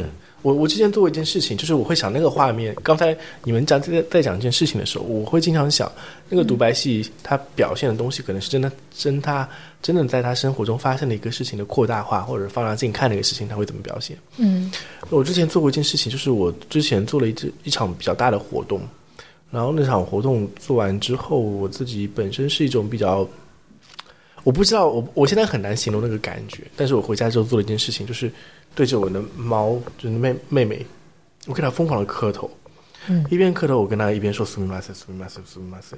还是日语？对，呃，因为我喝完酒之后就一般不讲中文，就会疯狂疯狂讲英文或者说日语。嗯然后我当时印象很深刻的，我我我原来住在那个房子里，跟这个客厅差不多大，然后中间有一个玻璃墙隔着。然后一开始他就在我面前，然后我当时我女朋友在边上看我，然后我当时是处于一种觉得我做了一件很大的事情，然后我需要发泄，我一点都不开心，嗯然后我也没有难过的感觉，只是觉得这件事情做完了。嗯。但是做完这件事情之后，我其实对周围所有人的伤害都非常大，因为比如说我女朋友，她知道我做这件事情是消耗了很多时间，她很希望我陪她更久的，但是我没有办法陪她。然后我当时只能跟我女朋友说对不起、抱歉之类的。呃，对我的猫猫也是，因为我猫猫当时身体也不好，所以我就一个劲的给我猫猫磕头，一边磕头一一边跟它讲斯密马塞，一边磕头一边跟它讲斯密马塞，然后我一边在那狂哭，就完全嗯止不住这种狂哭，就是甚至那个活动结束之后，我周围的合作伙伴都跟我说，你做这件事情做的很棒，你做的很好，但是我一点都没有开心的感觉，就觉得有这种疯狂的压力。就之前我无视那些压力，但那个时候那个压力就完全压在我身上了。然后疯狂的跟我猫讲对不起。然后你知道那个猫怎么样吗？一开始它就在我面前嗯看我，然后它我一边磕头，它就一边远离我，一边远离我。最后哦它就在那个角落里面，就是、嗯就就就躲在一个角落里面，然后一直很睁大眼睛看着我。嗯然后我当时会觉得我可能身上散发出那种巨大的能量，把它推到一边去了。嗯就他很无辜的大眼睛就 看到妹妹的大眼睛就看着我，然后他也不知道怎么样，然后他一下子就不敢接近我的这种感觉。嗯所以我会想，如果说我去做一个独白剧，我去把那个东西重现出来的话，观众能够得到什么样的一个反馈呢？他们能感受到我当时到底在想什么吗？或者说我我周遭的朋友，他们遇到他们困境的时候，他们迸发出来的能量是怎么样的？嗯，因为我经常会想，就是我我为什么会很喜欢跟白薇聊天，或者跟 Vincent 的聊天，跟大头聊天的原因，是我总是有一些东西想表达，或者说我想把我周围的朋友跟他们的身上的故事表达出来。嗯呃，我会经常去想，观众听到那些故事的时候在想什么，为什么那件事情会给他们造成冲击？所以我会我会我会去想那些东西，哦，我会我会有脑子里有个东西，就是说，我想把我周遭遇到的事情给描述出来，或者重复出来，去给其他人讲，然后希望你们也能够得到跟我当时遇到这件事情同样的感觉，因为这些感觉太美妙了。不管是它是快乐的、难过的，甚至有些很多时候，我会觉得难过的感情才是更值得保留的。我经常回忆起来的是我难过的时候，嗯然后那些难过的时候的故事，让我觉得哇塞，做人太爽，嗯。真的有些时候是他妈太爽了。嗯。呃，我在这里因为那个节目的限制原因，我不能展开，但是实际我我会我会经常去给别人讲我想在演讲里讲的故事，嗯，但是演讲的时间太短了，只有七分钟，嗯，嗯。你可能开一个开开头都很困难，对，我总是希望别人能听久一点，他们就知道为什么人类会那么变化了。哦，我我我很喜欢一句话，是之前看一部很很变态的漫画写，嗯 一部很有名的那个色情漫画叫做《华渣》，但那句话可能不是《华渣》里面写的，叫什么“友情皆孽”。呃，就前面半句已经够了，就是友情皆孽，就是嗯，他可能后面半句要无情皆苦吧，因为有些人写那个嗯《天龙八部》的书评的时候也是写这句话，就有情皆孽，无情皆苦。嗯但是我就写的那个友情皆孽的时候，就觉得好像真的是这样子，就是只要有人被感情所困束住，它本身迸发出来的感觉，就会让人觉得无法承受。就像你讲的那个墨西哥的故事，它真的好简单啊！嗯我甚至觉得拍视频的时候一定不会有人哭的，但是他在你面前写的时候，你就泪流满面。嗯我很想重复那些那些东西。嗯所以我我对于那种所谓的作品本身的那种期待感，就是，呃，它能让我感知到那些东西，嗯或者说能让我有情感的链接回去。所以这点又很矛盾，你知道吗？就是我会批判性的去想，可能感情不重要，因为真正带给你哲思哲思的事情，并不是感情本身，而是那些真的。就比如说，我们去看《等待戈多》，你会哭吗？你肯定不会哭咯，对不对？因为它是一个很简单的剧，呃，就是所谓的结构性很简单的一个剧，嗯它只会给你哲思。我觉得哲思会比感情重要，但有些时候，很多时候你带给你变化的东西，就是那些感情上的冲击。嗯哦，我这个东西可能我的想法 散的太广了。嗯，没有，我也在想，就是之前之前，我我相信很多人也都是，呃，也都是有过以苦为乐的时期。我之前也是，所以我会也会像你一样去珍惜各种让我感觉到难过、悲痛，甚至会去寻求一些情感波动的事情发生。对我来说是这个样子，然后我会把它记下来。我会觉得，因为有了这些波动，然后才能感知到说我这个这个人，就是因为我有这些情感投射，才才能感知到我这个存在，对对是这个样子。但实际上，就是我现在会觉得这个事情是是令人难过，是令我难过的。我不太就是，嗯，就是以后可能不太会再去以这样子的方式去相处，因为这种方式它其实它其实还是欲望嘛，就是人的欲望。但是 我会觉得大头有些时候太开心了，我你会自然而然的呃远离所谓的痛苦这件事情。呃，我不会，我不会自然而然远离痛苦，就是我也有很 emo 的时候火，速去厕所。对，我也有很 emo 的时候，就是，但是我很少在把这些东西展现给别人看，嗯因为我会觉得，我尝试过展示给别人看，我尝试过寻求安慰什么的，尝试过需要别人倾听，但是我觉得最后解决这个情绪的最有用的还是我自己，嗯通过我自己喜欢的方式去独处，然后才能解决这个呃所谓的 emo 啊、抑郁的瞬间，或者是你你遇到了一些烦恼啊，或者是你呃不开心的事情，你要跨过这个坎，都是靠自己的。我很很少说把这些呃不开心的东西跟别人讲，甚至你现在问我，我可能都想不太起来了。就是很久很久以前那些不太开心的事儿，已经想不起来了。最近的东西感觉也不值一提，嗯，对吧？哎，那我会觉得你可能作为这种演员本身最爽的事情是，那种那种能量的释放。会会，当我有一个很激烈的情绪爆发出来的时候，嗯，我也会跟大家一样，就觉得哇，这是就是你当时虽然是非常非常的激动、不开心或者是难过的，但是你回过过来一想的时候，你会作为一个演员也好，作为一个活着的人，就是这个人世间的玩家也好，你会觉得你的这一段被丰富了。哦，会会有这种感觉。对 对对，不管是你作为演员的素材库，还是你你人生的经历，都被都是被丰富了。就是像白辉白白薇刚刚所讲的，就是有存在感，嗯其实是一个很棒的事情。当然，可能我没有遇到那种就是会让我一蹶不振，或者是一辈子都无法跨过去那种悲伤吧。我我觉得尽量不要遇到那种情况。如果遇到了，那也没办法；遇到了，那也没办法。就是如果嗯，你的痛苦、你的难过都是在小受伤的范围，而且是完全可治愈的范围之内发生的话，我觉得对自己是一种丰富。嗯，对，像是失恋啊之类的，我觉得这些都是小范围之小范围的。哎，你能想出哪种痛苦是人这辈子都可能跨过去的吗？我我周围有朋友经历过这种东西，呃，类似于失去什么，还是呃，它是一种持续性的情感冲击。就说，我给你举个例子吧，可啊能你会经历过，你亲眼见着自己的弟弟死，嗯然后你弟弟死了之后，你妈因为你弟弟的死也被打死了，嗯。然后所有的事情你都知道是因为你自己的错误而导致的，嗯，那种痛苦会跟随你一生的，你无法走出来。这种会，这种会，我有个很好的朋友，他就亲眼见着自己的弟弟跟自己玩耍的时候意外死亡，啊。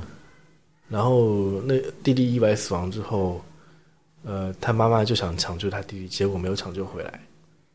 结果呢，他妈因为他弟弟的死又被家暴，结果呃又死了。这种就是不可承受的。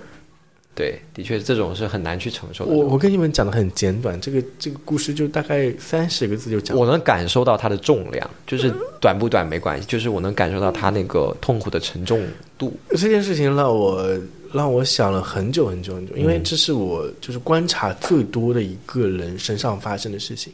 嗯，所以我甚至对他有非常多的误解。经年累月的过去，我几十年时间都对那个那个人有巨大的误解。但他有一天跟我讲这件事情的时候，也是用非常短的话跟我讲的，但是我就跟你一样啊，就是故事很简单，太简单了。我我就是无法想象，你知道吗？就是如果我无我无数次的想过，就是你的你的你的弟弟在你面前跟你玩的时候意外死掉了，真真的死掉了。你你你第一反应，要是有一个人跟你玩的时候死掉了，你是怎么样？他当时就六岁吧，然后经过这个事情之后，他又经历了对他来说很重要的母性角色的死亡，又是在很短的时间内发生的。我不知道你们会怎么想，我总觉得好像这件事情我走不过去啊，我无法走过去啊。嗯这个痛苦的事情是在他六岁的时候发生的。嗯然后是这个痛苦是从事情发生之后就一直伴随着他，还是你如果是你，你会你你觉得那件事情你走得开吗？我我我我我斗胆的去想象了一下，就是你在六岁的时候是一个怎样的状态？你对人际关系，你对亲人有很大的一个呃认知吗？这不一定，这真不一定。就是我有认识一个小女生，嗯小时候她爸爸出车祸去世了，她比她妈妈更早得知这个消息，所以当她妈妈回家的时候，她笑着跟她妈妈讲这个事儿。嗯他觉得是一个很有趣的事儿。嗯，他的那个年龄就跟你所说的五六岁的差不多是这个年纪的一个孩子，所以可能我会很好奇，他是在长大之后才慢慢去呃责备自己犯了这个错误呢，还是他从他六岁的时候他就一直有这个痛苦伴随他所存在？我不知道，我我也想知道。就是、对，他他给我所有的感觉是他的那个痛苦伴随他很久很久。本来这个事情你你跟我讲的时候，我是很能共情，我觉得这个事事情很沉重。但是当你说出六岁这个数字的时候，我就会有一些别的想法，就会觉得他可能他后面跟我讲这个事情的时候，还是处于一种比较沉重的状态的吧，因为，呃，他有很多地方不服或者说不爽，觉得有亏欠，被亏欠。嗯，我我知道，就是人人呐、就是呃，真正真正给你带来冲击的事情，反而不是那些异端的小众的憨态的小概率的事情，反而是那些太他妈经常发生了。然后你一听到就你你知道这种事情会发生，我说你无能为力啊。就是我我我听到你的故事的时候，我经常会想，哦，OK，这是一个小概率事件，可能它只是一个幻想故事，它不是真实的。有些故事就是他妈你太真实了，你一听就知道它它是真的，然后你发现你真的东西无解。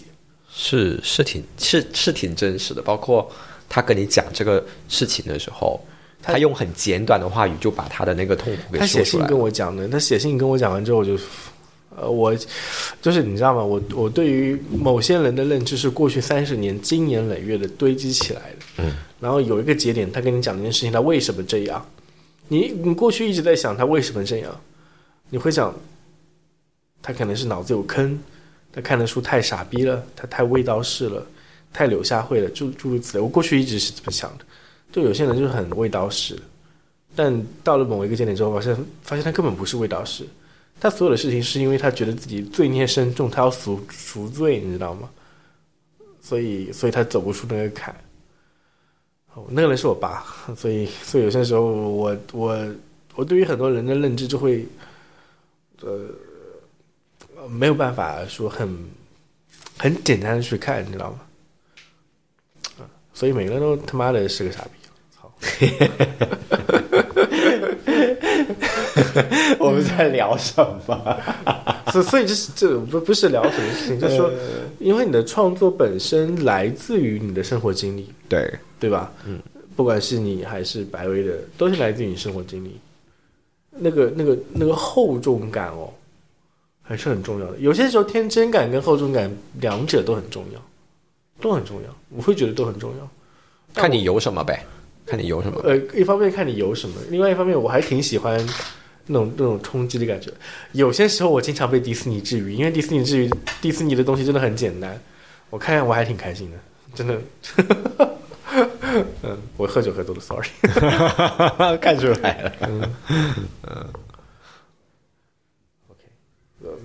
呃，有想过去关照到他吗？哦，没有办法，有些时候你想关照也关关照不到。哎呀，就是就你能你能关照他到什么东西呢？你要改变一个人是很难的，真的很真的很难。是，就是嗯，有时候我觉得身边有人发生一些嗯。烦恼或者问题的时候，嗯，我会觉得我会很想去帮他解决，但是你回头回过头来的时候，你会发现你其实帮不了他什么，你只能听他讲，我的猫在看到我那么哭的时候，就只敢躲在角落里看着我啊。呃，你你只能看着他或者是听他讲，就是表表达我在意，但是实际上你其实帮不了很多的。帮不了，帮不了，对无所谓的那事情。他他帮我的猫过来摸摸我，我就说是哇塞，他太聪明了，不帮我也挺好的。有时有些人就是会，嗯，觉得自己要表达这一份善意而去做一些事情的时候，甚至是冒犯的。嗯，对我会我会觉得对，被帮助者来说是冒犯的，没有必要，所以我觉得在帮助方面要谨慎一些吧。你不帮比不帮好。对，嗯，我不帮，我选择不帮。就是 show your kindness 就可以了。好 这么这个结尾真是奇怪。哎，这有点奇怪。今天这个话题转的比较多。转过来讲的话，其实这所有的事情都跟能能量有关，因为情感跟人生阅历那个积累能量格度是不一样的。那个那个能量真的很大差别，所以我很羡慕你能在舞台上释放能量的那个东西，那个状态好爽啊！因为我有释放过，就会觉得被爽到，因为你释放能量之后，观众给你的反馈是很真实的。演电影你不会被观众释放到演演电影就是你拍的好的时候，你回头去看，然后你自己挺满意，那就挺棒的。很多演员都不看自己演的电影的。我会我会想看，我我我有拍过一些片，我会自己想去看，但是如果看的感觉很尴尬的，我就会立刻把它 删掉扔掉。但是如果不是的话，我会觉得哎还挺棒的，就能留下一些影响信息之类的。嗯嗯嗯能量的释放跟转移，所以写作真的很难。我不知道你自己感觉怎么样，我自己感觉写作真的很难，因为它那个能量提炼精度好高。嗯，我写作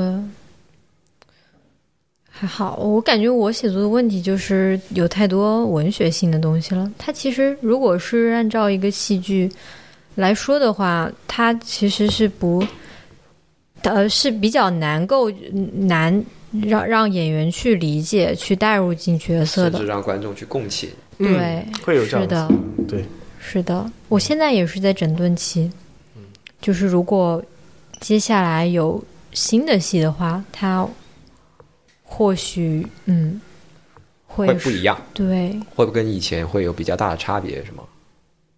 对，不是说他他会变得生活化、更细腻、更能够共情，只是只是因为现在状态不一样了，就是现在对现在有了这个我嘛，嗯有了这个我，其实其实这个我对我来说，就是像刚刚说到的那样，是一个更更高一层的视角去看这件事情，就是大概是灵魂的这样子的视角，是是有这样子的体会。到时候我继续很神奇。找大头再聊再演，他肯定有兴趣，然后我觉得你不会去演的，看情况嘛。看情况，还是看有没有 chemistry。对对，就留留一扇窗嘛，留一扇窗嘛，就看有没有 chemistry，有的话就，有时间有 chemistry 就演嘛，嗯。没有时间没有 chemistry 就就放放。我我我其实很想导一个剧，或者说是再去玩一下这玩儿，所以还挺好玩的。嗯，可以啊，你想拍视频形式的还是舞台的？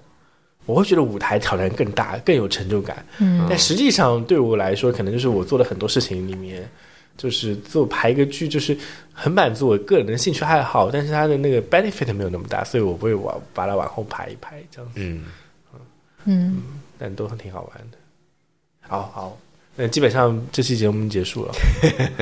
哦，我我我我我我的节目主要是你们聊得开心，或者我聊得开心，就是我的聊我聊得开心会更重要一点。嗯你们觉得聊的开心就很挺好。嗯会有一些，比如说以前，我觉得这个聊天过程就你会有一些平时你没有想到的东西，你会慢慢的想到，嗯然后也会聊出一些新想法过过来，嗯，觉得挺棒的。好好，谢谢。嗯，麻烦付一下酒钱。好，还好我没有点白白开水钱还没有吗点酒，还好没有点酒，茶位费要不要？好，那非常感谢两位参加对讲机的节目。好啊，呃，这个节目不剪的，直接就放出来。直接放啊！今天这个直接放吗？啊，没什么东西了，对不对？我们又没聊什么。嗯，好好。有多少个人在听呢？没有多少人听了，有没有上二十个人在听？那有上次节目我们放出来就有三十几个人听。哦那全平台应该有几百个人听，哦。但他们一般也不留言哦。我无所谓他们留不留言，我也不 care，不靠这个东西吃饭是吧？嗯。嗯，好，拜拜再见，拜拜，我们的观众们，拜拜。这个时候想起什么结尾音乐呢？不用不用。没有结尾音乐。